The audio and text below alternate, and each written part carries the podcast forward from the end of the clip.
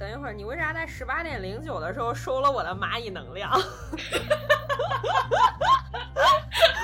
哎呀！啊，你算过命吗？你不是这问题问的这么丧，这个。对不起，太累了。你重来，我换换一个换一个语气。你算过命吗？Miracle of life.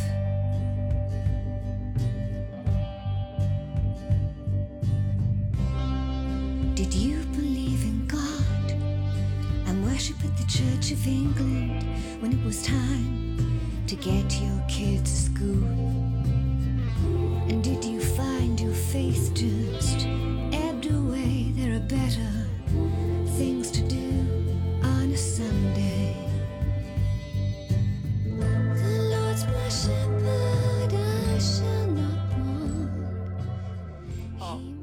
算过，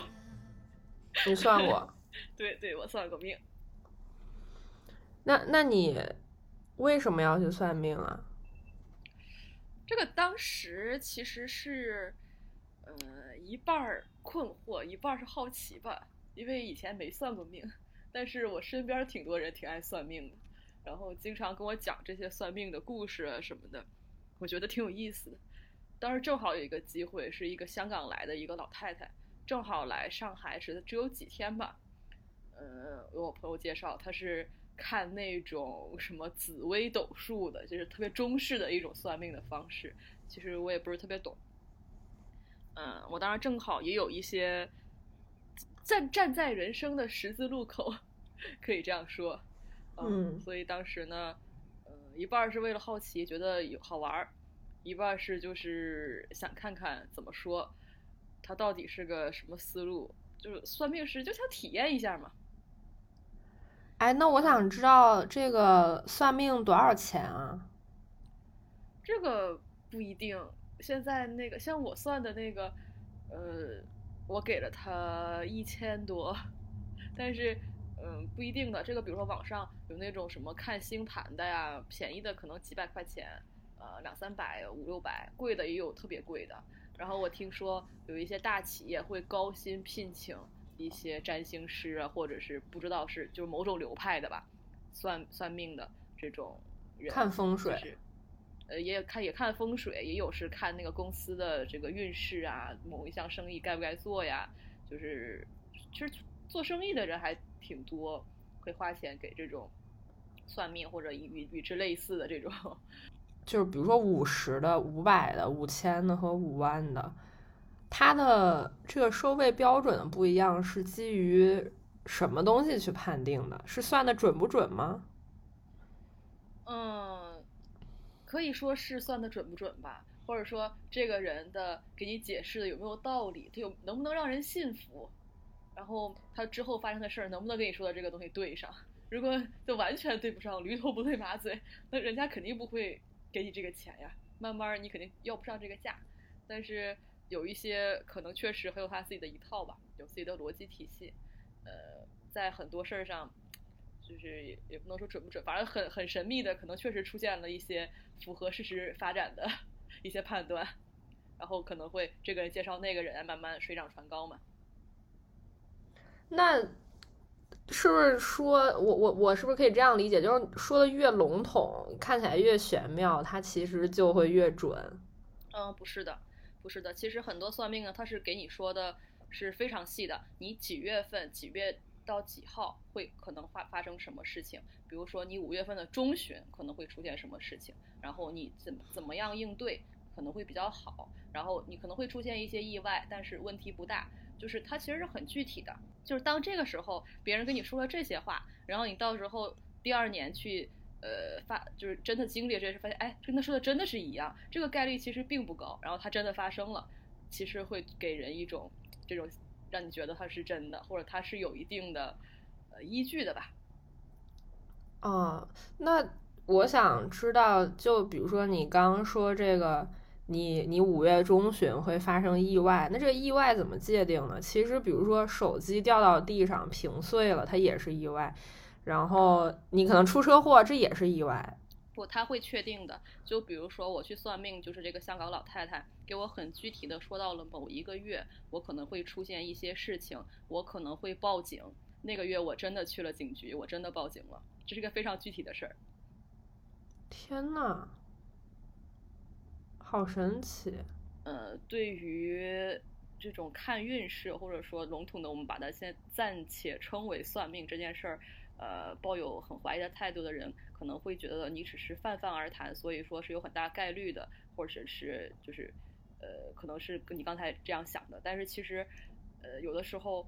我不能说我信这个东西，也不能说不信，但是。呃，在我算的这一次里面，他确实说的很多事儿有一种很奇妙的巧合吧，它也确实发生了。我现在没办法解释是为什么。我想知道你算完命之后，你的行事风格或者说人生规划有一些改变吗？就是因为他的这个算命？没有。嗯，我觉得大部分人其实算命嘛，只是听听看，你不一定嗯会。因此就去改变你的行为方式，呃，而且很多时候，嗯，他说的这些东西，我觉得是跟他个人的价值判断是有关系的，并不一定我是认同他这个判断的。就比如说，他会这个香港老太太，一方面根据他自己的个人的一些经历，因为他大起大落嘛，曾经非常的富贵，然后现在很穷困潦倒。然后一方面是他自己，呃，我觉得是挺典型的那个时代的香港人的一个思维方式和价值取向。他认为，呃，什么样我我在这个什么时间段做什么选择，是他认为更好的、更有利的、更就是更聪明的一个选择。但是可能在我自己的价值判断里面，我知道这样做会给我带来更大的利益，但是我选择不那样做。就是他给我的建议是他认为是好的。和我认为什么是好的，可能不是一个好。嗯，哎，香港人好爱算命啊。对对，香港人呐，什么新加坡人呐，呃，都挺挺相信什么风水啊。对，还有其实台湾人也特别相信。对对对对对。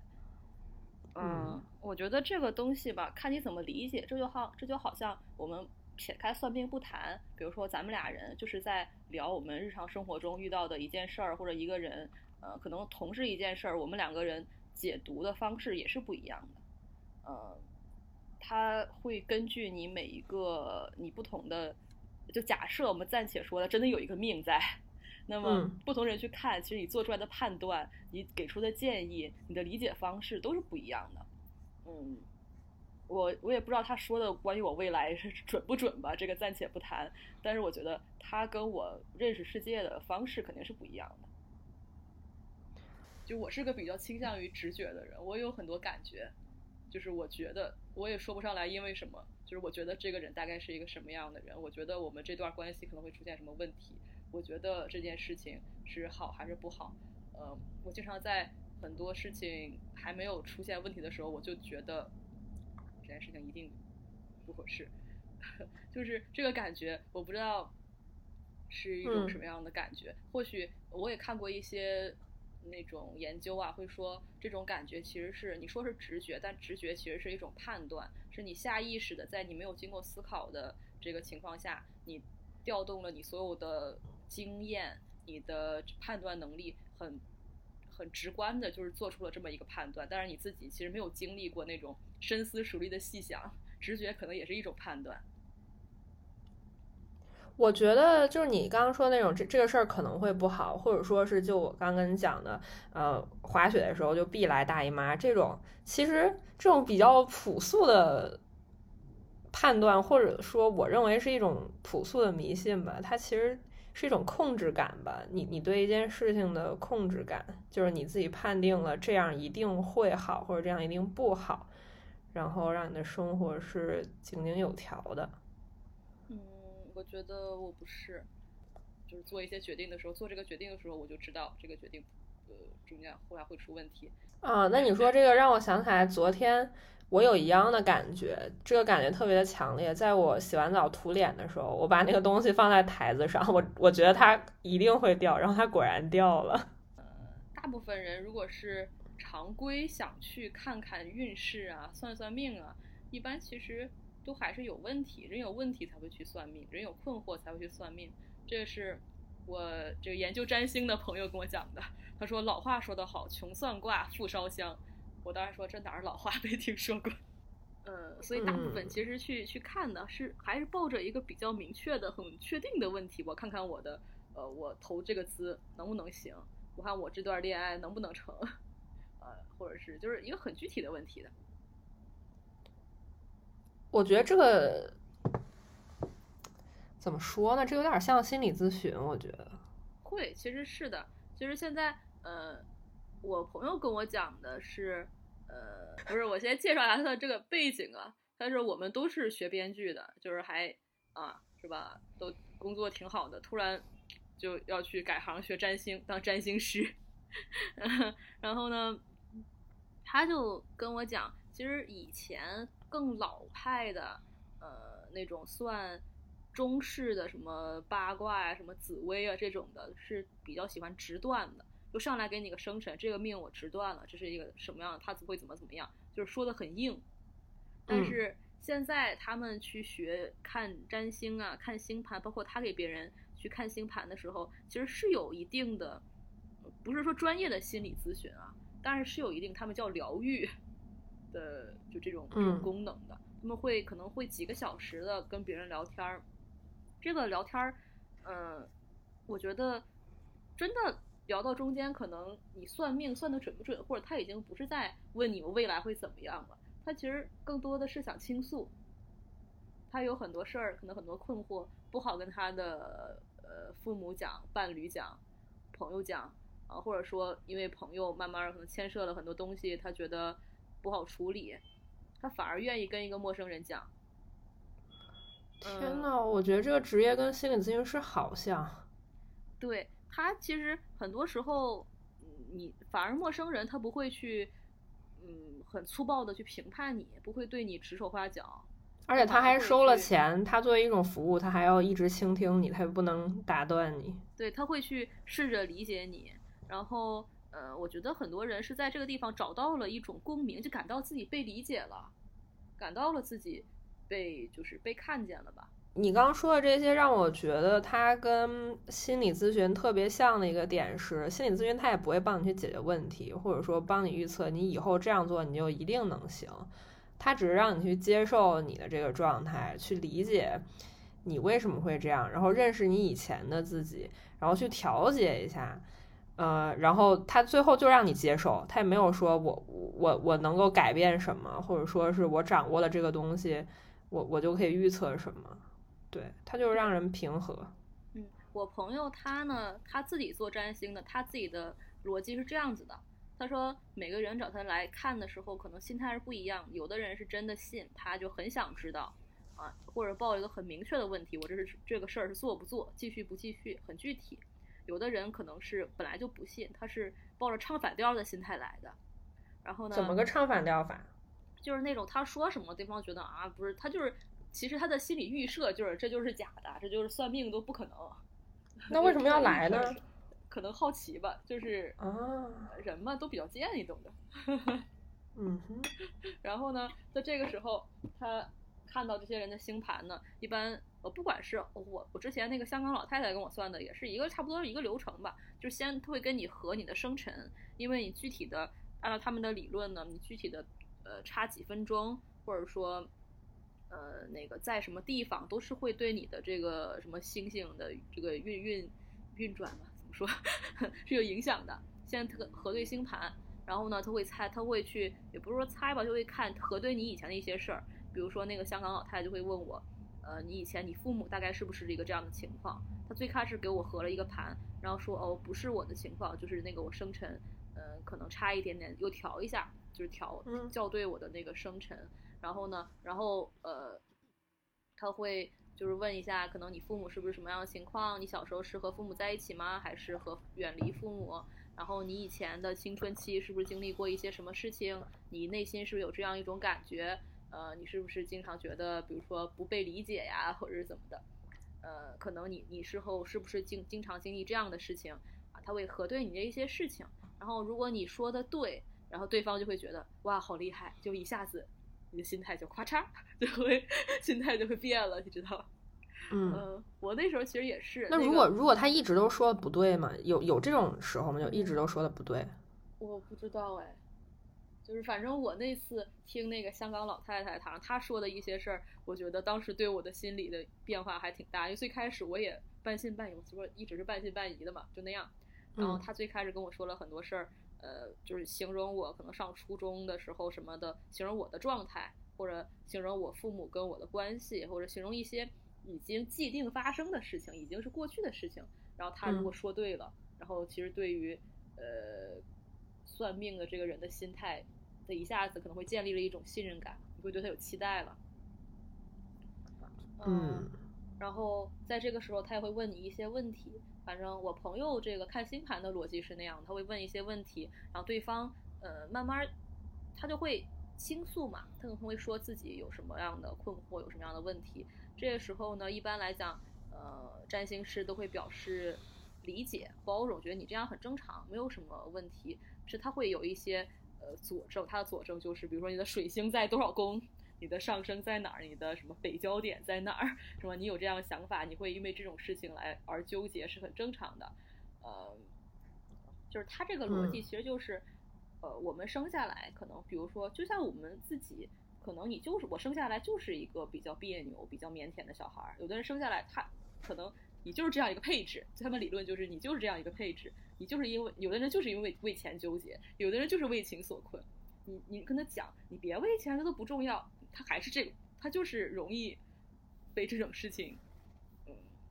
吸引吧。就是他他他的他们的逻辑是，你会有这样的困境，你会有这样的感受，你会痛苦是有原因的。这个原因就是因为你某个星星在什么地方，都是很好，就是没有什么好和不好，都是可以理解的。那我觉得很多人喜欢算命或者占星，或者是这种类似的行为，是因为这些事情他们解决不了，然后你给了他们一个你没有办法左右的原因，就是你永远都没有办法改变，它已经 刻在你的基因里面的东西，然后那你只能去接受它，或者是嗯，这事儿就这样吧那种感觉，或者就是一种释然吧，给自己一个情绪的出口。给自己一个理由，给自己一个呃认识世界的方式吧，给自己一套逻辑系统。其实，但是就是很多人会去说这个东西是无法证伪的嘛，对，不能证明它不不对，这事儿就比较妙了。但是，哎，也没办法。反正这个时候呢，反正慢慢的。嗯，对方就会放下心防，他会觉得，哎，我被理解了，哎，真的说的很对，我就是这样的，原来我这样也没什么问题，他就会跟你倾诉很多事情。然后我朋友就会跟我讲，这个时候当别人开始倾诉的时候，其实他已经不那么在意你说的准不准了，他甚至就不问你未来会发生什么了，他更多的是就是在倾诉，在在讲我是这样感受的，我是这样一个人，呃，可能会讲他心中生活中很多不开心的事情，或者是一些心结。这个时候呢，其实。呃，占星师就会讲，呃，你他会看你的未来可能的一些盘，然后会说，呃，我朋友一般都会给的论调都是比较积极的嘛，就会说你现在确实很压抑很难受，因为你的呃木星落在哪儿，然后你的土星怎么怎么样，啊，然后呢，嗯，大概到明年可能四月份什么时候，可能你就会找到一个新的出口，可能会找到一个平衡，啊，然后。呃，每一个我觉得每一个其实，如果做算命做的比较好的人，他其实是有比较强的自我的一个一套价值体系的，他会跟你传输他自己的价值体系。就是我朋友就是很佛学的那种，就会说，嗯，这些都是一种功课，这些是，呃，那很多事情，对，虽然我很相信科学，但有些事情确实说不清，对他有些他就是功课，那么。其实这些磨练呢，也是暂时的，都是为了，呃，让你更爱自己。你要去爱自己，接受自己。其实很多时候，最后是落在这么一套价值体系中的。对，就是，嗯，话是这么说，但是作为一个不太相信算命，而且非常对很多事情，几乎所有事情都是持怀疑态度的人，就我会觉得。就是你的之后会怎么怎么着，或者说是你要爱自己，或者说这都是功课。其实它就是一个非常笼统、非常一般的一个人格描述。嗯，它最后肯定是呃会落在这个地方。呃，这个因为有时候有一些事儿，我在生活中也会，就他会给我一些提示，就比如说我二三月份的时候，他有时候会看我的星盘，就会跟我讲啊，你六月份会有非常多的人际上的抓马。那那你会觉得你的人生被剧透了吗？他说归说，我已经太习惯我身边会有这样一个声音，但是我不会因此对此有期待。甚至他说八月份会怎么样的时候，我其实是不屑一顾的。我自己说实话也不是特别信啊。就这件事情在八月份真的发生了，嗯，你会去回溯你的朋友跟你说的这个星盘上面的东西吗？你会觉得哦，他说的是对的。呃，我我会记得这个话，我会记得他说过。然后呢，我对此没有，我对此无法给出一个意见。我不能说，我不会觉得他以后说的什么我都觉得哇好对，我也不会事事去问他的意见。然后，但是我也不会排斥说这个东西一定不对。就是我对他现在是一个非常中间的态度，你知道吗？非常不可知论的，我是一个很不可知论的人。我觉得这种心态是好的吧，因为我很害怕你会因为这件事情真的发生了，你就做事情就会非常的相信这个。嗯，也不会。嗯，我的态度是，我可能我不能否认，或许这个世界上确实有一些所谓神秘力量，或者说这种东西的存在，但是它我也无法，我也不能说它一定存在。嗯，对，大概是这样一个态度。因为我我是觉得命可能是改不了的，或者说你是，即使你即使你知道了，你也没有办法对他做什么。但是运可能是在你自己手里的，当然运也是跟局势、你的历史进程、个人选择跟历史进程是有关系的。对啊，这个其实算命的他也自己有这一套。那香港老太太就会跟我说，其实呃，那很多时候他不能说你一定会这样发生，因为选择是你自己的。但是他会跟你说，可能你某一个阶段，你某一个年纪的时候，你有这个运，你握不握得嗯住，或者说你自己到时候做了什么选择，呃，那也看你自己个人了。但是你这个时候可能是有这个运气在的，嗯，那具体你自己做了什么选择，也是跟你自己的呃性格是挂钩的。也所以相不相信，嗯，所以相不相信这个算命人说的话，其实是跟他的价值观跟你合不合拍也有关系。呃，对我发现，其实很多人他去找人去看星盘也好啊，去算命也好，他其实是我理解的啊，是因为他们自己没有一个特别坚实的自己的一个体系，没有自己的理论系统吧，可以这么说。这样他会去寻求一个别人的理论系统。我发现这些能算命的、能做这些工作的人，他自身的他自己有一个架构，架构不论科不科学，但是他自己有一个架构，他能很逻辑的把这个东西说明白。当一个、当他的客人、他的客户是一个可能自己并没有这个架构的人，是一个自我自己的体系比较弱，可以这样说的一个人，那么他就会被带到这个架构里面。如果他认为，比如说他让我宽心了，他让我觉得状态好了一些，他让我快乐了一些，那么他就会觉得这个东西是物有所值的。他真的改变了我的命运吗？倒也没有了。然后他们，而且而且我朋友跟我反馈的是，可能过一段时间后，就是他算完命之后呢，呃，就是咨询完之后，他们会呃进入了就是我朋友这个占星师的体系里面，他的价值体系里面，他的世界观里面，可能几个月之后他又迷惑回去了，他可能会再回所以那些只是一种一种暂时的吧，就是还是要有一个自己，就是建立一种自己怎么说呢，自己安慰自己的能力吧。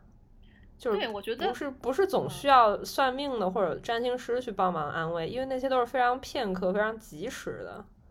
对，这我觉得跟我上一期我们聊那个呃那个上一期叫啥来着？对，抑郁的时候我说的其实是一样的。我觉得人应该建立一个自己的非常坚实的体系，你才不会被时局啊，被一些很暂时的东西，或者说被别人的话语去影响，你会做自己的判断。就好像我跟我那天因为要做这期节目嘛，就跟我那个朋友去聊，然后我就说，呃，我跟他关系特别近，但是我从来我可以随时问问他，我可以每认识一个人，每做一个工作都问问他，你你觉得看看这个怎么样？但是我从来不问，他有时候会自己帮我看，然后自己跟我说，说我从来不问，就是因为我我不是说他说的不对，他有时候会给我判断，哎，你认识的这个人，他可能是一个什么什么样，就是呃，可能嗯是对的，在就是在他的这个可能就说是对的，但是我更想我自己用自己的对我去交谈，我去相处，我去判断，我自己去感受，我自己去认识这个人。但是可能我最后认识的跟他说的呃大差不差，或者说是一体两面的，呃，但是我、嗯我宁愿去自己去认识。然后他就会说：“哎，你看你的水星在什么什么在哪儿哪，就是因为就你就会有这样的想法，你就不会愿意让别人带着你走。嗯，因为我我突然想到，今天我去做心理咨询的时候，那个咨询师就是说，因为就是人小的时候可能都需要建立一种能力什么什么的，那有些人没有这个能力，可能就需要咨询师去帮忙完善他的这个功能，然后就让他成长的更健全一些。呃，其实我不太确定这个他说的这个有没有道理啊，因为我一直对这个事情，呃，持一个怀疑态度。呃，但是我在想，如果是他是对的话，那可能就是算命或者占星跟心理咨询可能不太一样，因为心理咨询最后它是可以让你建立一种所谓的这种健全的能力，让你自己去处理这些。但是算命和占星，它可能还是靠一些非常。呃，非常短暂的，然后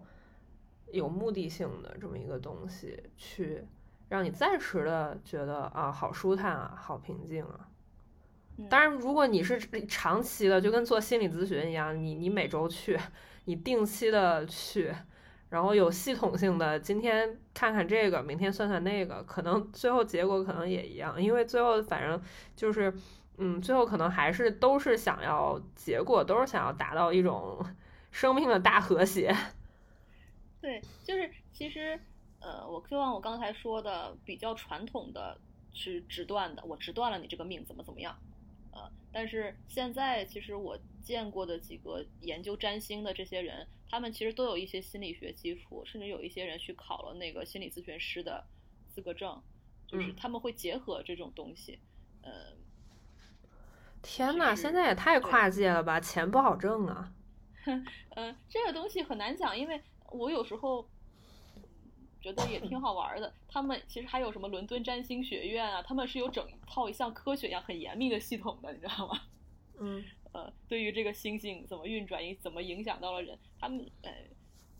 都很难说。就是我甚至听说很多非常大的那种知名企业，甚至是一些政界的，嗯，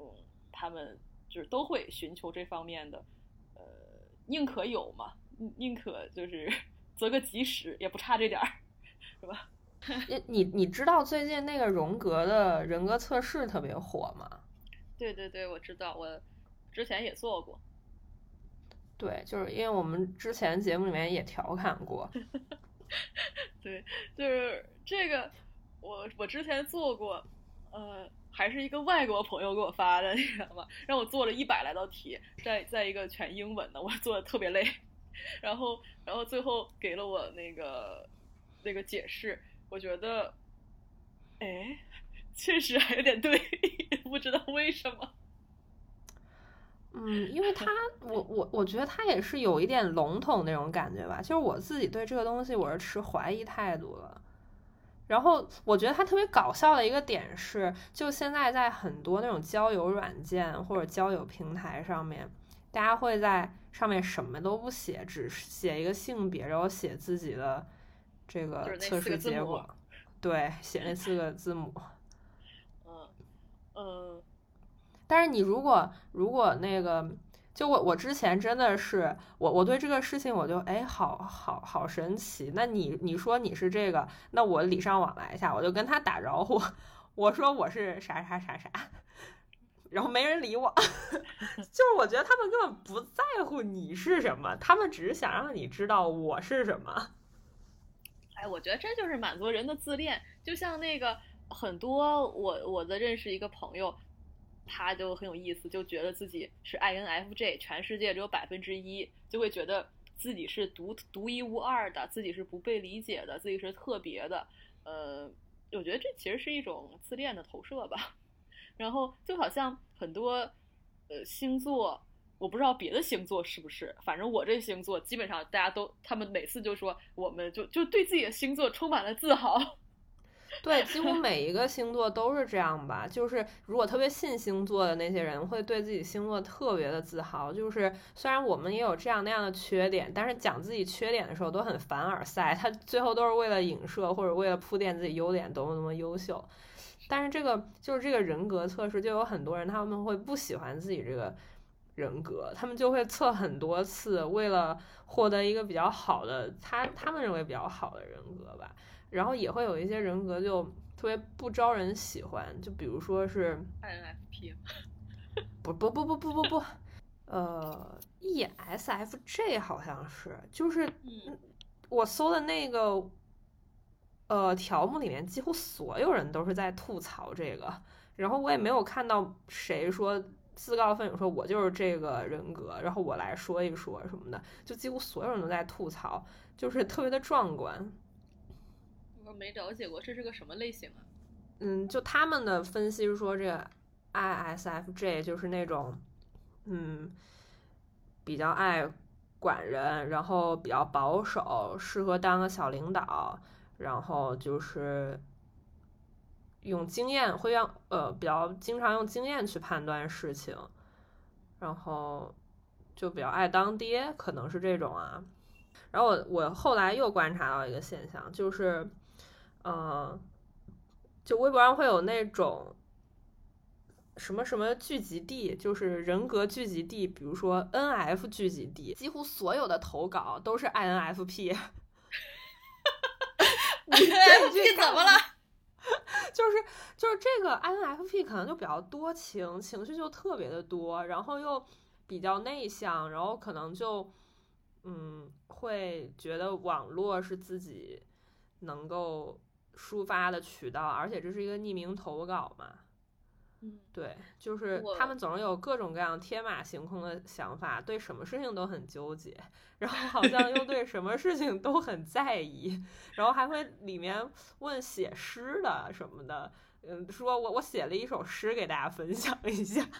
像老年夕阳红那种团伙，然后也有那种嗯，很多 INFP 说自己抑郁。呃，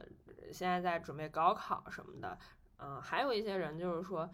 就会拿这个当做一个衡量标准吧，就是，嗯，做呃 INFP 的大家都是做什么职业的？其实这个问题就可能只有小孩才能问得出来吧。嗯，我不知道这个东西到底有多少科学依，就好像很多那个 HR 啊或者什么的，他们好像也自己有一套。系统就是可能什么样性格人更更适合做什么样的岗位，我不知道这些东西到底有没有，到底到底能不能相信啊？嗯，可可能 HR 那个更科学吧？不知道，反正我看这 INFP 就是那个 INFP 都是废物嘛，INFP 是不是都无法在社会上存活？我看到这种问题，就内心有了一种安慰的。就觉得嗨，我也不是一个人，对对对，就是啊，我我我阅读那个 INFP 的介绍，就是那种那介绍的时候，我心态就是，哦，我原来这么废是有科学依据的，我这么废是有原因的，嗯，就是有很多事儿，我觉得还挺有意思。我在那个国外的那个网站上看，说 INFP 小时候都都梦想当一个作家。我真的，嗯，可是可是梦想当作家的还蛮多的也。哦，当然这个逻辑，哎，我们说的现在说这段我好像梦到过，没有，这是一个梗了，这是卡姆老师的梗。但我好像真的好像以前好像在哪儿说过这段，就刚才这段。嗯，就我是觉得，比如说你你你你看了那个之后，你会说啊，原来我这么废是有原因的。就是我觉得它是一种心理暗示的东西，然后包括很多人看了之后会说，哦，自己效率特别高，或者说自己会特别在意细节，或者说自己是一个特别情绪化的人，就是这些可能是他会找到一些心理上一一对应的暗示。嗯，这个也可以这么说吧，但是我觉得，就比如说，抛开我们什么多少型人格或者这种测试这种东西，呃，每个人确实有不同的性格特点。看看你身边的朋友，可能有个人就是比较情绪化，在意的很多；有的人就是效率比较高，有的人就是怎么样。就是当脱离这些测试的时候，其实你就没有没有那么多的，就会觉得跟他做这个判断，或者我认为他是一个这样的人，这个判断好像是很正常的。想了一下，如果是让我去算命，我还挺害怕的，因为我害怕他，我特别害怕被人剧透。就是如果，嗯，就我做一个假设，就。我不知道我能活几年，他突然告诉我我明天就挂了，那 那我就非常惶恐，那我还活不活了？今天晚上，他不会就不会说这种事儿，一般大家都问的不 不会问这种事儿了。我其实很害怕接受这个结果，如果你不告诉我，我会我自己去探索这些，我可能 OK，它发生了那就发生吧，反正我以前也不知道。就是一旦你像一个。呃，你一旦你看到了大结局之后，你知道这个主角挂了，或者说你你知道这个是一个大团圆的结局，就前面那些都没意思了，或者就它就像一个推理小说一样，你一旦知道了这个推理的结果，那过程你可能就不太想看了。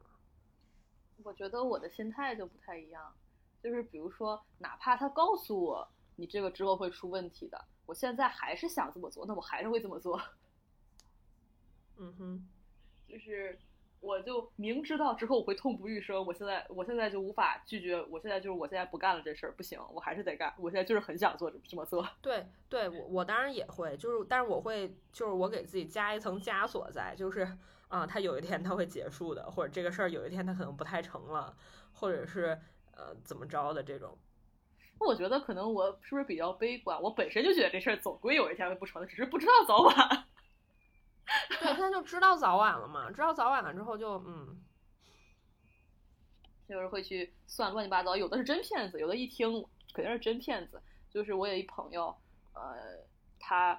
就总是做梦梦到他初恋，然后他去算命，然后那个他特中式的给他编一故事，说上上一。辈儿啊，你是什么小姐？然后他是什么书生？然后他怎么进京？啊，这个故事我的天哪！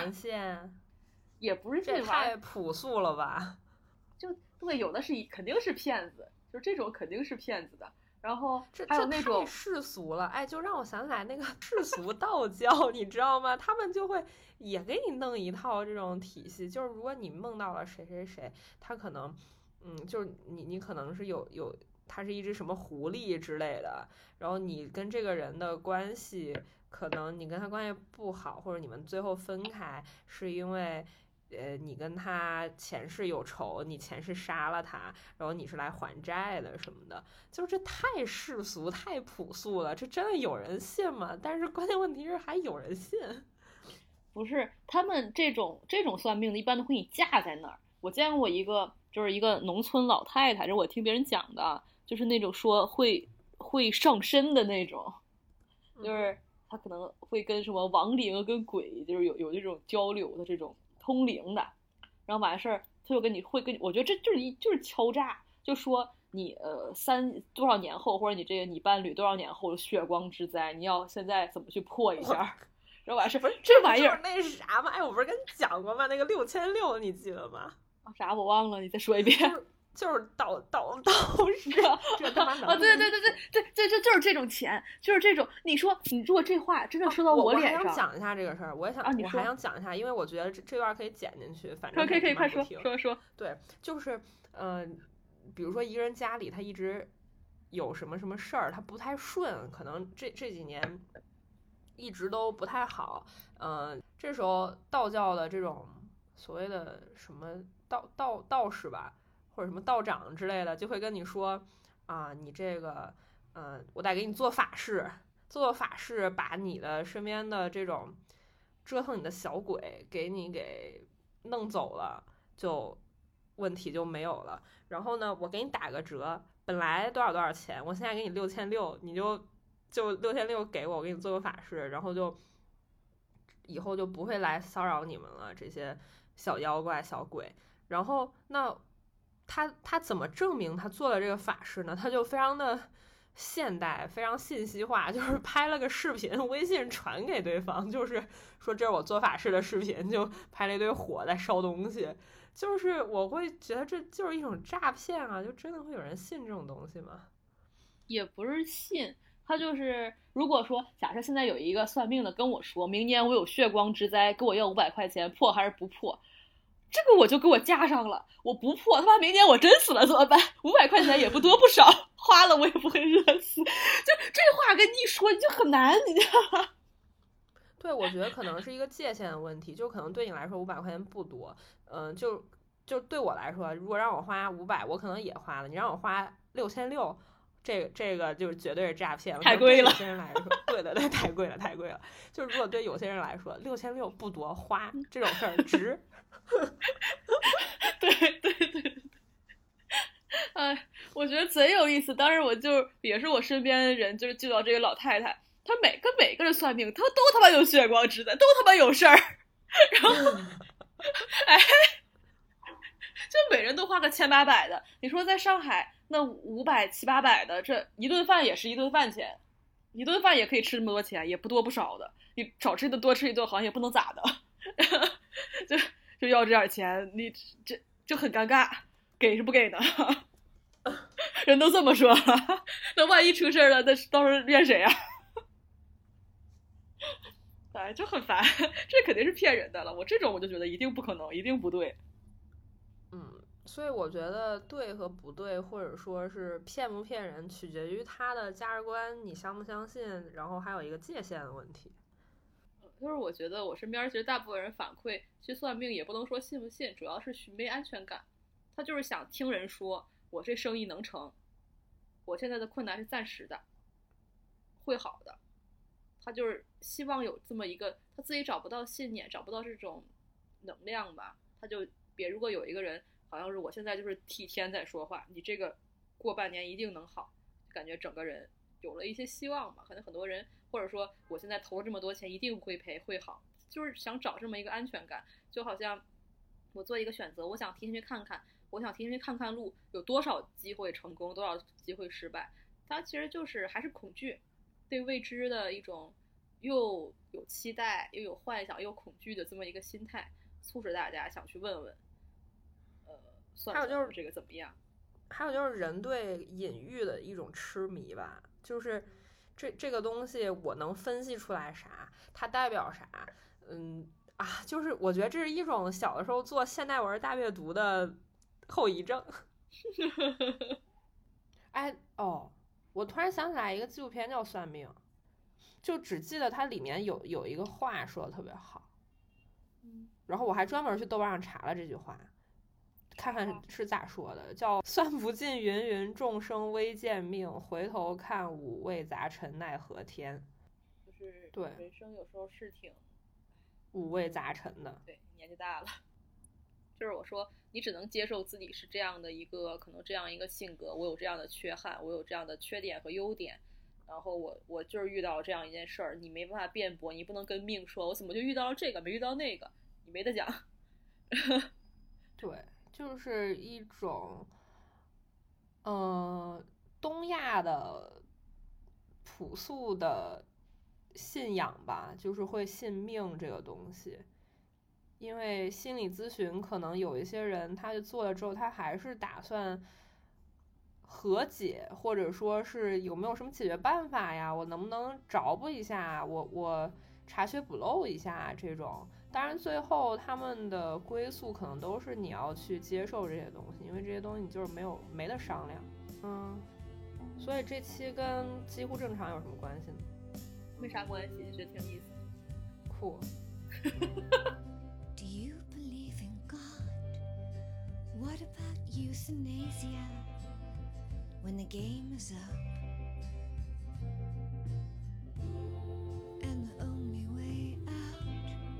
is a one way trip to the land of cuckoo clock.